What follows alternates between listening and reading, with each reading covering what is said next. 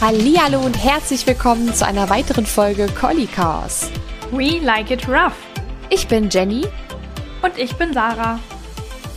Wie letztes Mal angekündigt, soll sich heute alles um das Thema Unsicherheiten drehen, die ja hauptsächlich in der Pubertät meistens durchkommen. Natürlich gibt es auch unsichere Hunde, aber es gibt sogenannte Unsicherheitsphasen und die treten eben meistens in der Entwicklung auf. Wenn sowieso gerade ein bisschen Umbau im Gehirn stattfindet, dann sind viele Hunde einfach unsicher generell mit Situationen.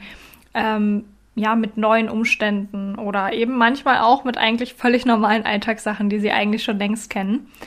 Und vielleicht kennt ihr das Problem mit Collies und mit Treppen oder Fußböden. Das ist leider doch ein bisschen weiter verbreitet, als wir am Anfang gedacht haben. Also es gab schon viele Leute, die sich bei uns gemeldet haben und gesagt haben, hey, wir kennen das Problem, das ist bei uns auch so. Deswegen kann man, glaube ich, mittlerweile schon davon sprechen, dass das so ein bisschen in der Genetik drin steckt. Ähm, ja, und das zählt eben auch zu den Unsicherheiten und kommt eben auch oft während der Pubertät dann erst raus, dass vorher alles gut ist und dann treten solche Unsicherheiten beim Treppenlaufen oder eben mit rutschigen Fußböden auf. Ja, wenn das Wort Pubertät aufkommt, ich glaube, da denken die meisten einfach schon direkt, oh nein, das ist auf jeden Fall schlimm, böse Pubertät, da wird's schlimm mit meinem Hund und ähm, ja, viele denken vielleicht auch an die eigene Pubertät zurück, denn auch wir Menschen durchlaufen ja dieses tolle Stadium. äh, ja, ich glaube, man muss es einfach ein bisschen mit Humor nehmen. Ähm, vorab gesagt, also die Pubertät gehört zur normalen Entwicklung eines Hundes dazu. Am Ende wollen wir ja, dass unser Hund später mal gut im Leben klarkommt und ein souveräner Hund ist, ein sicherer Hund, dem es ähm, ja gut geht mit den Umweltreizen, dem es gut geht mit seiner eigenen Persönlichkeit, der Dinge gut bewerten und abschätzen kann, der sich gut mit anderen äh, Hunden ähm, austauschen kann, der gut mit denen kommunizieren kann und einige Kompetenzen eben äh, erlernt hat auf dem Weg zum Erwachsenwerden. Während der Pubertät ist es so, oder warum das überhaupt passiert, ähm, ist, weil da ein, ein Prozess in Gang gesetzt wird. Ja, fängt an, wenn der Hund so sechs Monate alt ist. Da geht so ein bisschen los, dass eben neue Hormone auf das Gehirn einströmen. Und wie wir alle wissen, Hormone beeinflussen so ziemlich alles, was bei uns im Körper abgeht. Und ja, in dem Moment, wo das passiert, ist eben im Gehirn eine riesige Baustelle. Also Manche Dinge, die der Hund schon gelernt hat, sind halt ähm, nicht mehr wirklich erreichbar. Andere Dinge erlangen eine neue Wichtigkeit ähm, für den Hund, also auch Dinge, die er vielleicht vorher noch gar nicht so richtig wahrgenommen hat, dass man dann äh, auch merkt, der Hund zeigt gerade total anderes Verhalten, als ich es halt eigentlich von ihm kenne. Wichtig ist einfach da, dass man sich das mal ein bisschen vor Augen führt. Wieso benimmt sich mein Hund gerade so? Jetzt gerade mal im Hinblick auf diese Unsicherheiten. Vielleicht kann man sich's ganz gut so herleiten, wenn man sich denkt, wann bin ich unsicher? Wenn ich halt nicht weiß, was passiert, wenn ich mich gerade nicht orientieren kann, wenn ich Dinge vergesse.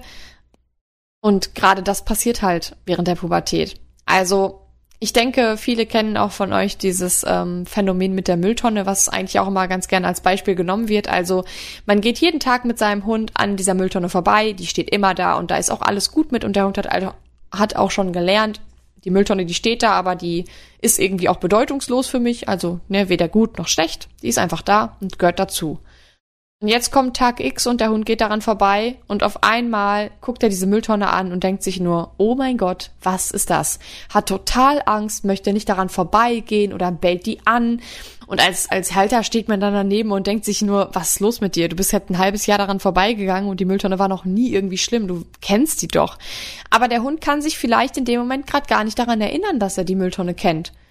Und die Information, Mülltonne ist nicht gefährlich, diese Information, die kommt gar nicht wieder zu ihm ran. Und daraus entsteht eben dieses Gefühl der totalen Unsicherheit, daraus entsteht ja auch Stress und Angst irgendwie.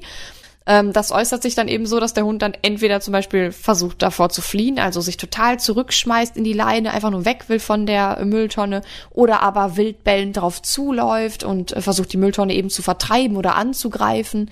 Ähm, das sind, glaube ich, zwei Beispiele, die man sich ganz gut irgendwie ins Gehirn holen kann als Bild und sich das vorstellen kann. Und ähm, ja, das sind eben diese Unsicherheitsphasen, die wir als Halter dann an solchen Stressreaktionen unseres Hundes gegenüber eigentlich bekannten Reizen merken. Ja, das bekannte Mülltonnenproblem kennen wir auch.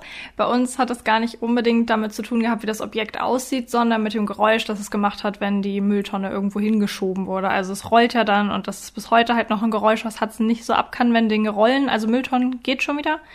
Ähm, ja, der Erzfeind sind Rollkoffer.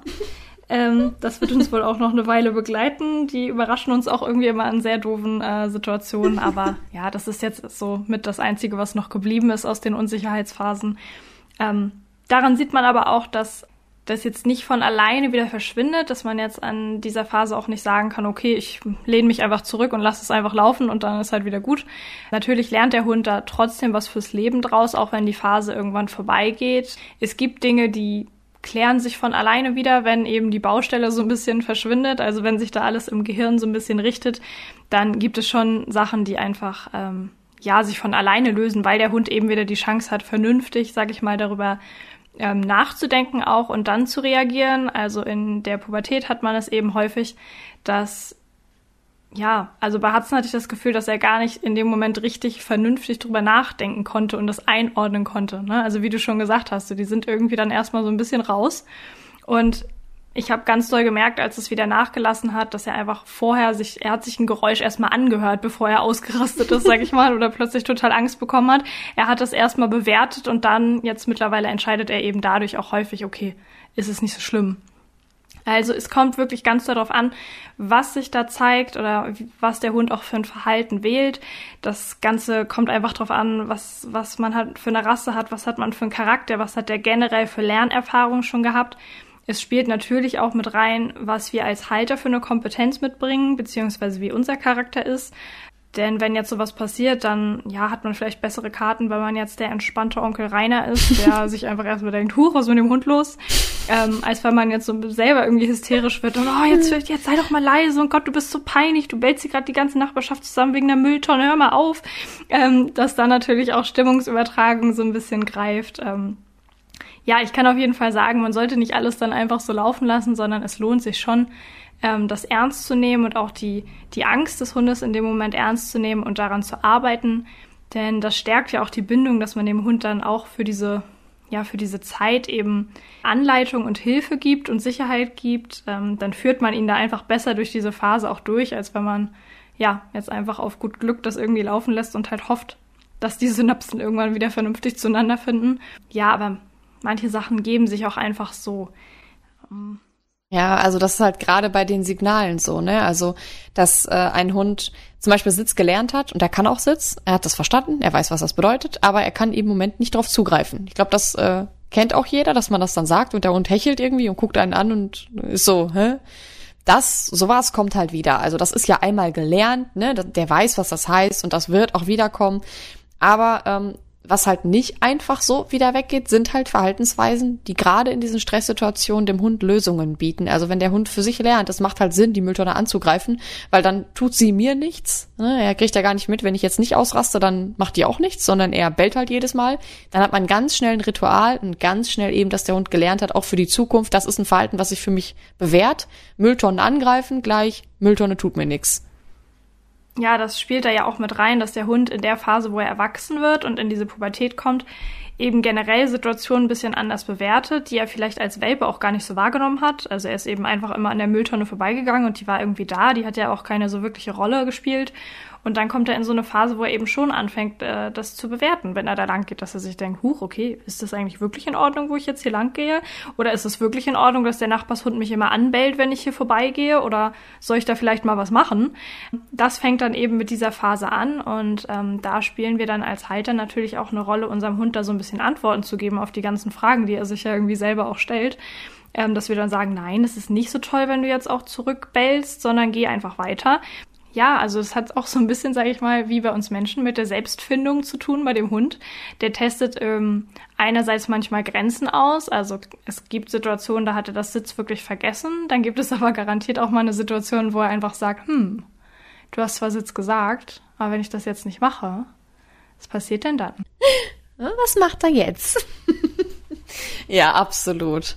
Das hattet ihr doch, glaube ich, auch manchmal, oder? Beim, ähm, beim Dummy-Training, ja. beim Futterbeutel-Training. weißt du noch, als du hier bei uns warst? Und ich einfach, ich glaube, ich habe einfach zehnmal Sitz zu diesem Hund gesagt und er war so, nö. Und ich so, doch, sitz. Und er so, nö. Und ich so, doch, sitz. Du sitzt jetzt, sonst verstecke ich den Futterbeutel nicht. Ja, ähm, das ist halt so ein richtiger Klassiker für die Pubertät. Also, dass natürlich äh, da auch Grenzen ausgetestet werden, genauso wie wir selber auch Grenzen ausgetestet haben. Ne? Also ich muss zum Beispiel immer um 10 Uhr zu Hause sein, als ich noch jünger war. Und äh, naja, bin ich halt mal 10 nach 10 gekommen, ne? Dann war ich halt auch so, hm, was machen sie jetzt? Nein, ähm, ja, aber im Endeffekt ist es ja genau das, was passiert. Und äh, ohne die Grenzen wüsste er ja gar nicht, woran er ist. Ne? Wenn wir jetzt nicht sagen würden, nee, aber meine ich halt schon so, also ich bestimme jetzt schon, dass diese Regel hier durchgesetzt wird, dann weiß er ja auch alles klar, ich weiß, woran ich bin, diese Regel gilt hier und das gilt halt auch, ähm, obwohl ich mich jetzt nicht daran halte. Also da kommt halt dann auch eine Konsequenz und das zeigt ihm ja auch seinen Handlungsrahmen auf und das gibt Sicherheit und das ist auch das. Jetzt habe ich so oft das gesagt. Das ist auch das, was der Hund in der Pubertät gerne erfahren möchte. Ja, auf jeden Fall ist vielleicht auch noch mal eine Folge wert. Jetzt geht's ja ein bisschen um die Unsicherheiten, aber ich merke schon, dass wir bestimmt auch noch was dazu zu sagen haben, wie man reagiert, wenn der Hund eben was austestet und mal ausprobiert und mit uns diskutiert und so weiter. Finde ich auch immer sehr interessant, wie man dann da als Halter so mit umgeht und darauf reagiert. Also das können wir uns ja mal so als Randnotiz machen. Lasst uns auf jeden Fall äh, wissen, wenn ihr das hören möchtet, also wenn euch das interessiert, ähm, gerade so was Pubertät angeht, dass wir nochmal auf die einzelnen Komponenten so ein bisschen mehr eingehen dann finden wir bestimmt auch da noch mal zusammen für. Denke ich auch. Dann kommen wir doch dazu, was können wir denn tun in diesen Unsicherheitsphasen?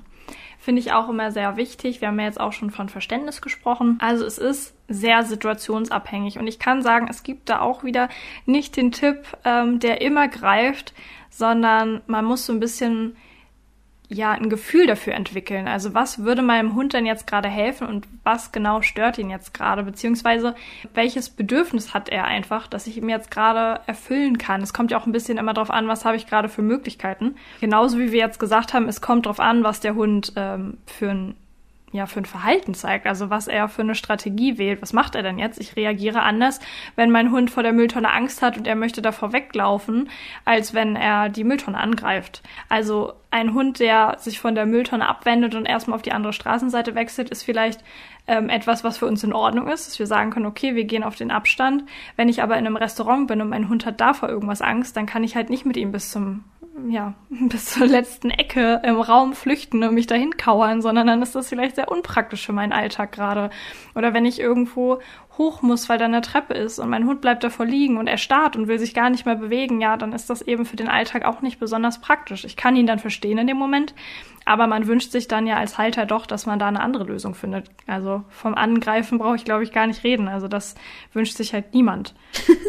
Vor allen Dingen, weil es ja auch gar nicht zielführend ist. Also im Endeffekt, also ist es ja eher unsere Aufgabe, dem Hund auch zu zeigen, dass äh, die Mülltonne oder keine Ahnung, der Restaurantbesuch oder eine Treppe gar kein Grund sind, auszurasten. Also es ist auch gar kein Grund, irgendwie Angst zu haben oder irgendwie in eine stressige Situation zu geraten. Da ist ja eher unsere äh, Aufgabe, halt ruhig zu bleiben und dem Hund clever daraus zu helfen, mit Blick auf die Zukunft, was braucht er denn? jetzt, also was kann ich jetzt tun, dass er für die Zukunft eine bessere Strategie dafür hat und halt lernt, dass es nicht schlimm ist. Ja, absolut. Und da spielt ja auch wieder mit rein, dass wir als Mensch eben doch, je nachdem, wie wir jetzt selber eben auch denken, ähm, vielleicht Mitleid mit unserem Hund haben in so einer Situation mit den Treppen. Ich könnte jetzt natürlich sagen, oh Mann, er tut mir so leid, ich trage ihn halt hoch dann hätte ich die Situation erstmal gelöst und ich hätte auch sein Problem gelöst, aber wahrscheinlich für die Zukunft nicht viel getan, ähm, weil dann werde ich ihn in Zukunft wohl immer tragen müssen. Ja, vielleicht, wenn es ein Chihuahua ist oder so, dann ist es halt auch nicht das Problem, aber bei meinem Hund ähm, habe ich ehrlich gesagt nicht so Lust, den immer überall hochzuheben. Was Hunden ja generell Sicherheit gibt, sind auch einfach Routinen. Das heißt, er kommt jetzt da in so eine Situation, die für ihn irgendwie neu ist, die ihn stresst aber dadurch, dass wir vielleicht immer wieder dann gleich reagieren, reichen vielleicht schon vier, fünf Spaziergänge an derselben Mülltonne vorbei und er hat schon dann die Routine erlernt, okay, es ist irgendwie doch gar nicht so gruselig, wie ich jetzt dachte. Oder als wir hier umgezogen sind, fand Hudson die Treppe auch gruselig. Er ist jetzt immer noch kein großer Fan davon, ähm, weil die auch einfach sehr rutschig ist. Aber er geht sie eben hoch, weil das für ihn jetzt die Routine ist. Das macht er halt jeden Tag und er muss die runtergehen, damit er zu seiner heißgeliebten Spaziergangsrunde kommt. Und wenn er wieder rein möchte nach Hause und sein Futter bekommen, dann muss er eben auch die Treppe wieder hoch. Und dadurch, dass es Routine ist, wird es dann auch mit der Zeit einfach besser. Ähm, es wäre eben nicht besser geworden, ich hätte ihn jedes Mal hochgetragen. Dann würde er trotzdem jedes Mal sich davor hinlegen und darauf warten, dass ich ihn hochnehme. Um nochmal so ein bisschen deutlicher zu machen, warum man so situationsabhängig ähm, reagieren muss, haben wir noch ein paar Beispiele uns hier zusammengeschrieben. Und zwar ist äh, neben der Mülltonne auch die gruselige Plastiktüte sehr beliebt bei pubertierenden Hunden. ähm, Jenny weiß, wovon ich spreche. Ähm, ja. Ist auch so eine Sache, die vielleicht vorher nicht so wirklich Bedeutung bei dem Hund hatte, aber dann sieht er sie und er ist eh schon unsicher und es dämmert vielleicht schon, er kann es nicht mehr so gut erkennen. Und dann kommt sie vorbeigeflogen, die Plastiktüte. ähm, aufgeblasen durch den Wind, knisternd äh, fliegt sie da vorbei und ähm, ja, versetzt den Hund in Todesangst. Ähm, haben wir auch schon öfter erlebt. Ähm, mittlerweile kann ich da auch wieder super gut dran erkennen, dass er es manchmal auch nicht ganz einordnen kann, aber wir sind jetzt einfach da angekommen, dass er, er sich das einfach anguckt. Und er nähert sich dann langsam und bewertet das und er orientiert sich dann manchmal auch an mir. Das ist sehr praktisch. Ähm, Freue ich mich auch immer, dass er jetzt das mittlerweile so wählt. Er schaut mich dann an und dann kann ich ihm sagen, hey, alles gut, ist wirklich eine Plastiktüte. Und dann merkt er meistens schon so an meiner Stimme und ähm, meiner Stimmung, dass es nicht so schlimm ist und schaut sich das dann einfach an. Ähm, vielleicht wird noch mal geknurrt, wenn es sehr gruselig aussieht, aber ähm, ja, Plastiktüten sind jetzt an sich kein Problem mehr. Ich glaube, dass er da auch so ein bisschen selber die Routine hat, okay, da liegt irgendwas rum, das sieht so aus wie letztes Mal die Plastiktüte, die hier irgendwo lag. Ähm, da kann ich mir das mal vorsichtig angucken gehen. Aber er reagiert eben ganz anders als damals während der Pubertät, wo er die halt eben sofort angebellt hat. Also das war wie so ein Lichtschalter, er hat das gesehen, es war gruselig und das war eben diese Zeit zum Nachdenken, die er sich nicht genommen hat und dann, äh, ging das Gebälle halt gleich los. Hingegangen wäre er dann aber nicht. Ne? Also den großen Macho machen, aber auf gar keinen Fall dahin gehen. ähm, ja, was da geholfen hat, war einfach, dass wenn wir, gerade wenn wir zu zweit unterwegs waren, war es natürlich praktisch, der eine hat den Hund genommen und der andere ist einfach hingegangen und hat sich diese Plastiktüte genommen.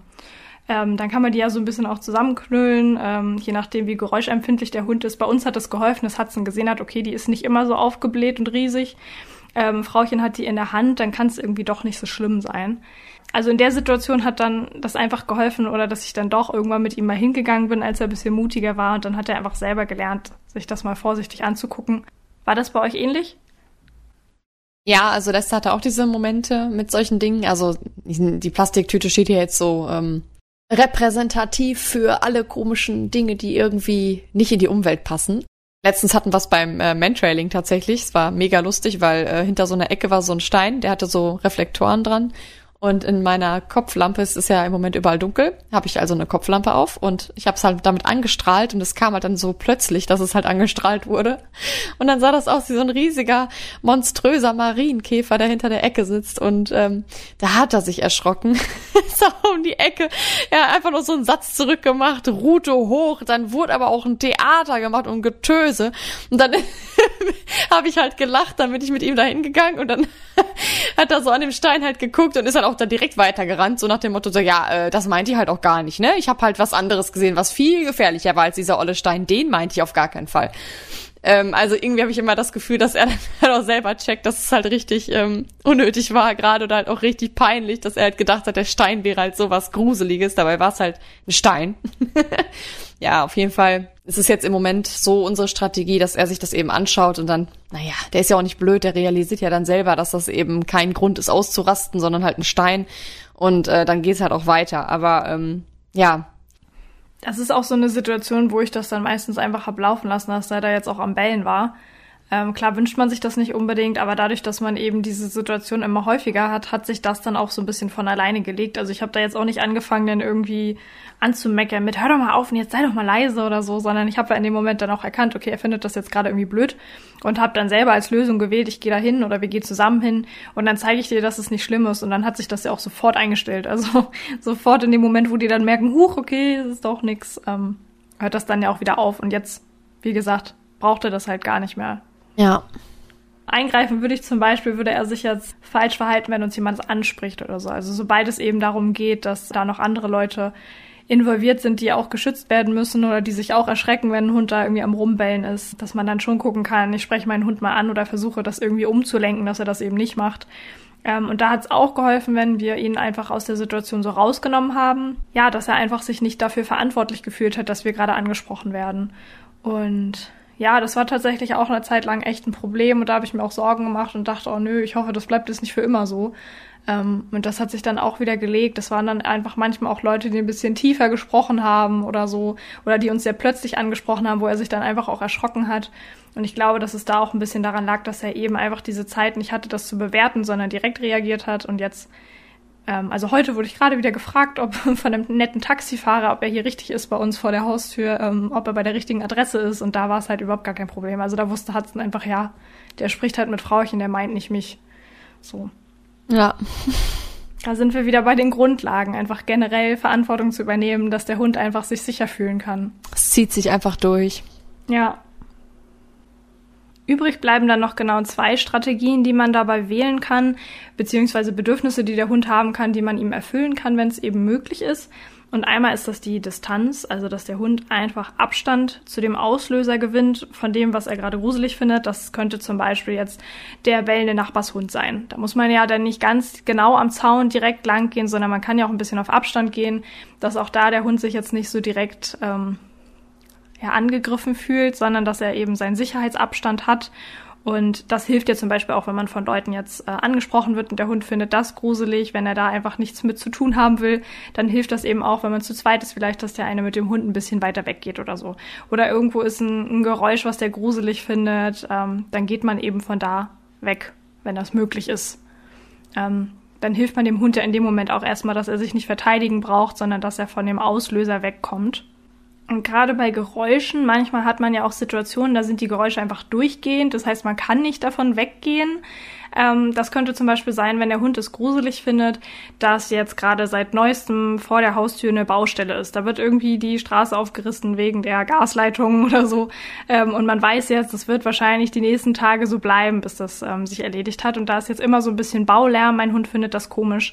Dann ähm, kann ich natürlich schauen, ob ich da vielleicht für ihn irgendwie auch einen, einen sicheren Ort habe, wenn es jetzt zu Hause ist. Ähm, also ihm in dem Moment ja dann auch ein bisschen Abstand und Sicherheit gibt, durch eben eine Box zum Beispiel. Ähm, haben wir auch in der letzten Folge wieder angesprochen, wie praktisch so, Hunde, so eine Hundebox ist, wenn man sie auftrainiert hat. Ähm, ansonsten hilft es aber bei unseren Hunden auf jeden Fall auch sehr stark, finde ich, wenn man manchmal einfach aus einer Sache halt nix, nix Dickes macht. Wenn das einfach so ist. Ja, ähm, kein Drama machen. Genau. Und einfach selber ruhig bleibt und auch wenn der Hund gerade aufgeregt ist, ähm, ja, dass man da so ein bisschen selber bei sich bleibt und man weiß, der Baulärm ist nicht schlimm, ich bleib jetzt ruhig, ähm, dass sich dann auch der Hund irgendwann beruhigt und das als ja normales Geräusch eben annimmt, was jetzt halt die nächsten Tage hier bleiben wird. Dann kommen wir noch zu dem letzten Thema für heute. Und zwar ist das diese Untergrundunsicherheit beziehungsweise auch ähm, Angst vor Treppen und Böden und so. Wir haben ja schon oft jetzt von euch zu hören bekommen, also viele haben uns geschrieben, dass eben ihre äh, Collies gerade in der Pubertät solche Sachen gezeigt haben, obwohl als Welpe da nichts zu erkennen war. Lester hat kein Problem mit Treppen. Was aber bei uns ein Thema ist, sind verschiedene Untergründe. Und da kommt es gar nicht so darauf an, ob der jetzt glatt ist oder ob der äh, stumpf ist, der Boden, sondern eher darauf, dass es halt ein fremder Boden ist. Also sind wir jetzt zum Beispiel in Urlaub gefahren und da in ein Ferienhaus reingegangen und da waren Fliesen, hat er erstmal gesagt, die Fliesen sind komisch. Oder ein Holzboden, der geknarzt hat, dann war der Boden auch komisch. Und dann ist er halt am Anfang immer so ein bisschen gekrochen. Also ich habe das schon viel krasser gesehen. Es, es geht auf, also manche, die liegen ja wirklich, also mit dem Bauch am Boden und und ähm, krabbeln dann so über den Boden drüber und krallen sich so richtig rein in den Fußboden, haben halt richtig Angst. Das ist bei Lester nicht so, aber man sieht halt, dass er halt huscht. Also er versucht dann schon schnell von A nach B zu kommen schnell über den Boden hinwegzukommen, der halt doof ist. Daran sehe ich halt, dass es ihm halt nicht so gut gefällt. Und ja, im Endeffekt hat das auch bei uns angefangen in der Pubertät, dass er dieses Verhalten gezeigt hat. Wenn wir in so einer Situation sind und ich merke halt, wir sind irgendwo zu Besuch oder halt jetzt das klassische Beispiel im Ferienhaus, wo ich auch weiß, er muss jetzt sich hier länger aufhalten.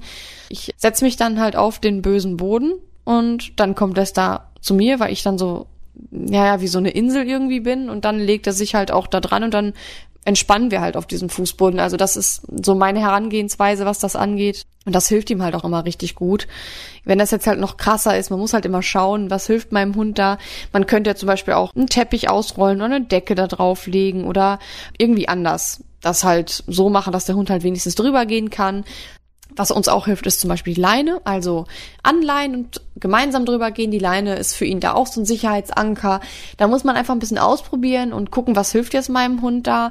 Ich mache aber auch kein Drama draus. Also wenn ich zum Beispiel eine Situation habe, dass wir über irgendeine Treppe auf einen Spaziergang gehen müssen, die er komisch findet oder ja, irgendeinen Untergrund eben, den er komisch findet, da gehe ich halt mit ihm auch einfach drüber. Also wenn wir jetzt über ein Gitter drüber gehen müssen, dann gehe ich halt neben ihm her. Also ich bin jetzt nicht hinter ihm, auch nicht vor ihm, dass ich ihn halt drüber ziehe, sondern wir gehen wirklich gleichzeitig zusammen darüber. Wenn es ihm hilft, berühre ich ihn halt noch mit der Hand so am, an der Schulter und dann gehen wir halt zusammen darüber und dann ist es auch für ihn völlig in Ordnung. Und ich will auch, dass er das halt erfährt, dass er es immer wieder erfährt, dass es nicht schlimm ist, wenn man darüber geht wenn das jetzt alles erstmal noch nicht so wirklich hilft, also einfach den Hund an die Leine nehmen und wirklich mal zu versuchen, sich selber jetzt emotional da so ein bisschen rauszunehmen, dass man den Hund auch nicht so viel bemitleidet, nicht so viel mit dem spricht oder versucht, den zu überreden. Ich finde, das sind ja auch schon so ähm, Sachen, die manchmal falsch laufen können, wodurch der Hund dann auch noch vermittelt bekommt, okay, es ist jetzt wirklich gerade irgendwie schwierig, dass wir das hier schaffen, sondern er soll ja eigentlich lernen, ähm, wir machen das jetzt so und ähm, du kriegst es schon hin und ich bin dabei, ich helfe dir. Ähm, ja, es lohnt sich sonst auf jeden Fall, wenn so ein Problem auch plötzlich auftritt, ähm, erstmal zu gucken, geht es meinem Hund wirklich gut? Ähm, also wenn das jetzt nicht nur einmal vorkommt, man denkt, vielleicht war er gerade unsicher oder er kannte den Boden nicht oder die Treppe nicht, dass man dann guckt, hat er vielleicht was mit den Gelenken oder so. Ähm, das ist ja auch noch super wichtig, dass man ähm, das wirklich ernst nimmt und guckt, kann er das überhaupt gerade leisten? Aber wenn er es kann, dann bin ich mittlerweile auch wirklich ein Fan davon, das irgendwie einfach durchzuziehen. Ähm, weil ich jetzt auch aus der Erfahrung gesehen habe, dass es bei den meisten Hunden einfach hilft. Ähm, ja, dass man als, als Führungspersönlichkeit wieder vorangeht und es einfach macht. Ähm, da muss man natürlich auch wieder schauen. Ich denke, dass jetzt auch wieder Leute sagen, ja, ich habe aber einen Hund, der wirft sich einfach so vor die Treppe, dass ja, der würde vielleicht auch einfach so weiterhin aufgeben und einfach so liegen bleiben und der wird gar nicht richtig ähm, auf der Treppe laufen. Dann ist das nochmal eine andere Sache, wo man auch vielleicht gucken sollte, da mal einen Trainer zu fragen. Ähm, aber die Gesundheit sollte man auf jeden Fall auch immer nicht außer Acht lassen. Ähm, wir machen das jetzt so, dass wir auf Spaziergängen eben diese ähm, Treppen aufsuchen und da versuchen, positive Erfahrungen zu sammeln. Ich äh, zwinge ihn da auch nicht hoch, wenn er da nicht hoch will, weil in dem Moment brauche ich das einfach nicht. Ähm, und da wäre ich wahrscheinlich selber auch irgendwie unauthentisch, wenn ich jetzt ähm, versuchen würde, das durchzusetzen, als wollten wir jetzt wirklich da lang. Ich glaube, da bin ich dann selber in meinem Gehirn so blockiert, sage ich mal, dass ich auch selber weiß, ich will da jetzt gar nicht hoch. Und es ist ja in dem Moment auch nicht notwendig, ähm, weil, naja, am Ende stehst du halt vor dieser Haustür von irgendeinem fremden Menschen und du willst ja sowieso nicht rein, du kommst ja gar nicht rein. Es ist halt schon wieder was anderes, wenn wir ähm, Freunde besuchen, wo wir vorher nicht waren und da ist die Tür auf und man will da rein. Ich habe das Gefühl, dass dann Hudson halt auch schon weiß, okay, da geht's jetzt halt irgendwie hoch und da geht's auch rein. Ähm, ja, also ich, ich denke, dass viel da wirklich noch ähm, reinspielt, was man selber für eine Einstellung hat, ähm, wie man gerade selber dann reagiert und was man denkt. Ähm, ja, dieses Bemitleiden und selber, glaube ich, gerade vielleicht auch keinen Plan haben. Gerade wenn es so die ersten Male auftritt, weiß man vielleicht auch gar nicht, wie soll ich reagieren. Aber genau das sieht der Hund ja dann auch, dass wir halt nicht wissen, was wir gerade tun sollen. Ähm, dass man sich da einfach irgendwie einen Plan macht ich erzähle ja immer die Geschichte, dass ich bei meiner Freundin war und ich habe mich mega abgemüht, dass mein Hund da hochgeht, die Treppen. Ähm, ja, und ich habe irgendwie alles versucht und er wollte einfach nicht und er wollte schon eigentlich gar nicht richtig da reingehen. Es war schon ein Akt, ihn überhaupt äh, bis an die Treppe ranzukriegen, weil er natürlich vorher schon wusste, was kommt. Ja, und dann mhm. hat meine Freundin mir einfach die Leine aus der Hand genommen und hat gesagt, soll ich mal kurz probieren? Und ich dachte mir, ja, ja, versuch mal dein Glück. Ja, und in dem Moment ist er halt einfach schon mit ihr hochgelaufen. und ich dachte mir, es kann einfach nicht sein. Ich, hab, ich war auch ein bisschen sauer. Ich war auch ein bisschen sauer auf ihn, weil ich einfach alles gegeben habe und so viel mit ihm trainiert habe. Und er hat mir irgendwie in dem Moment einfach so den Stinkefinger gezeigt. Aber so hat er es natürlich gar nicht gemeint, sondern ich glaube, er hat einfach gar nicht dann in dem Moment die Chance gehabt, richtig drüber nachzudenken. Er war so, Gott, ich gehe jetzt vielleicht einfach lieber mit, weil ich weiß gar nicht, was hier gerade passiert, so. Und natürlich hat sie auch ja. eine ganz andere Einstellung dazu gehabt in dem Moment als ich. So. Und dann hat es halt geklappt. Ja. Er hat es dann auch nicht gerne gemacht, aber er hat es halt gemacht. So. Und da hatten wir die Chance, es dann einfach nochmal wieder zu wiederholen. Ähm, ich bin dann, dann öfter mal hin, wir haben zusammen gefrühstückt und so. Ja, und ich bin mir sicher, wenn ich jetzt da nochmal hinfahren würde, dass er dann schon hochlaufen würde. Ja. Was ja sonst auch so ein verbreiteter Tipp ist, dass man irgendwie sich einen anderen Hund dazu holt, der dem Hund dann zeigt, okay, wir laufen da hoch.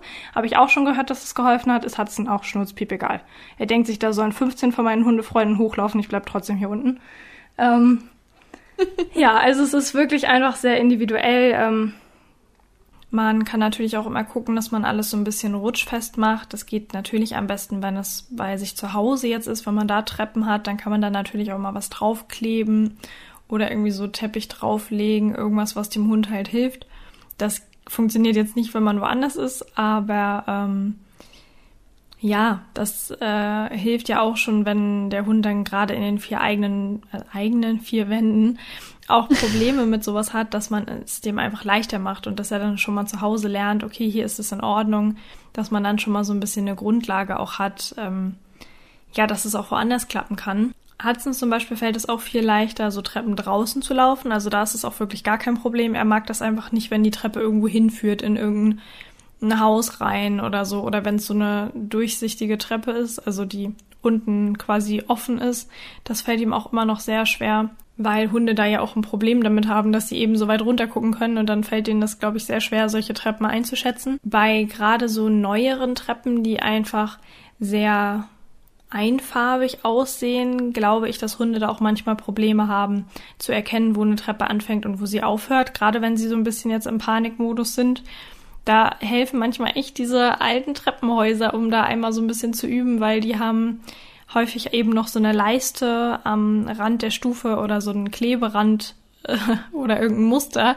Auf jeden Fall kann man da viel besser erkennen, wo die Treppe anfängt und aufhört und das hat Hudson auf jeden Fall auch geholfen, während wir das geübt haben. Also offene Treppen haben wir erstmal gemieden und haben draußen so ein bisschen geübt auf Treppen, wo er eben das ganz gut sehen konnte, wo er hintritt. Ansonsten kenne ich auch Leute, die ihren Hunden zu Hause oder im Urlaub so Anti-Rutsch-Socken anziehen, manchmal auch bloß an den Hinterpfoten, weil gerade da ähm, fehlt vielen Hunden auch so ein bisschen der Halt oder auch die Muskulatur. Das klingt vielleicht im ersten Moment erstmal blöd, aber die Hunde haben dann wirklich sowas wie Stoppersocken an und ähm, das hilft ihnen aber, weil sie dann einfach besseren Halt haben. Dadurch fühlen sich die Hunde auch sicherer, dass sie dann äh, eben damit nicht so ausrutschen oder hinfallen können. Also wenn man das jetzt anfängt zu üben, dann kann das vielleicht helfen, dass der Hund auch irgendwann dann lernt, äh, ohne diese ähm, Schuhe rumzulaufen. Mhm.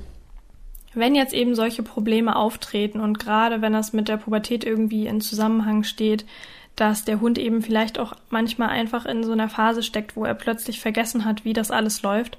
Also wir reden ja hier sowieso von Unsicherheiten, also von Hunden, die äh, eigentlich Treppen laufen können, aber in dem Moment in so einer Unsicherheitsphase stecken und deshalb jetzt einfach plötzlich das nicht mehr so gut funktioniert. Ähm, wir gehen das ganze Thema natürlich anders an bei Hunden, die einfach nie Treppen kennengelernt haben oder bei Welpen, die Treppen neu kennenlernen, obwohl die meistens ja einfach noch sehr mutig sind. Also bei Welpen ist es ähm, meistens schneller behoben als bei anderen Hunden, die jetzt oder bei älteren Hunden, die Treppen noch nicht kannten. Ja, aber da würden wir das jetzt ganz anders angehen. Also wir ähm, leihen dann keinen Hund an und gehen dann einfach die Treppe hoch, wenn der Hund damit äh, völlig überfordert ist, sage ich mal. Es geht manchmal in dieser Unsicherheitsphase einfach drum, dem Hund, der gerade sich selber irgendwie nicht so richtig von der Stelle bewegen kann, weil er nicht weiß, was soll ich jetzt tun, dem so einen kleinen Ruck zu geben und zu sagen, guck mal, ich bin dabei, ich hab dich an der Hand, wir gehen zusammen hoch und dann erinnert der Hund sich auch wieder, ach ja, ich kann das ja eigentlich. Ähm, ja, aber manche Hunde ähm, lernen es dann doch nochmal lieber Stück für Stück oder auch so beim Tricksen. Ähm, also da sind eigentlich der Fantasie wirklich keine Grenzen gesetzt, sage ich mal, bei diesem Thema. Ja, nur halt alles möglichst irgendwie ohne Gewalt und ähm, ja, richtigen Zwang, sag ich mal. Also am besten ist wirklich, man wendet sich von Anfang an da an einen Trainer oder jemanden, der sich damit eben wirklich auskennt oder das Problem vielleicht schon mal hatte, dass man sich lieber von so einer Person dann einen Tipp holt. Also ihr könnt uns natürlich auch immer gerne schreiben, wenn ihr eine Frage habt. Dann helfen wir euch natürlich gerne. Ja, oder generell sich an einen Trainer zu wenden, der dann mal nach Hause kommt und sich das Ganze mal anguckt, wenn es jetzt vielleicht auch nur mit einer bestimmten Treppe ist oder mit einem bestimmten ähm, Fußboden. Da kann man ja auch mit dem Klicker ganz viel tolle Sachen machen. Gibt es auf jeden Fall viele verschiedene Interventionstechniken, die da gut helfen können, auch ein nachhaltiges, ähm, gutes Ergebnis äh, zu erzielen. Ja, ich würde sagen, wir haben jetzt auf jeden Fall einen guten Überblick gegeben über generell Unsicherheitsphasen in der Pubertät und genauso auch jetzt einmal noch zum Schluss die rassespezifischen äh, Geschichten, die wir mit den Collies durchlebt haben. Wir hoffen, wir konnten euch damit helfen und äh, wir würden uns auch freuen, wenn ihr das nächste Mal wieder dabei seid. Macht's gut. Bis bald.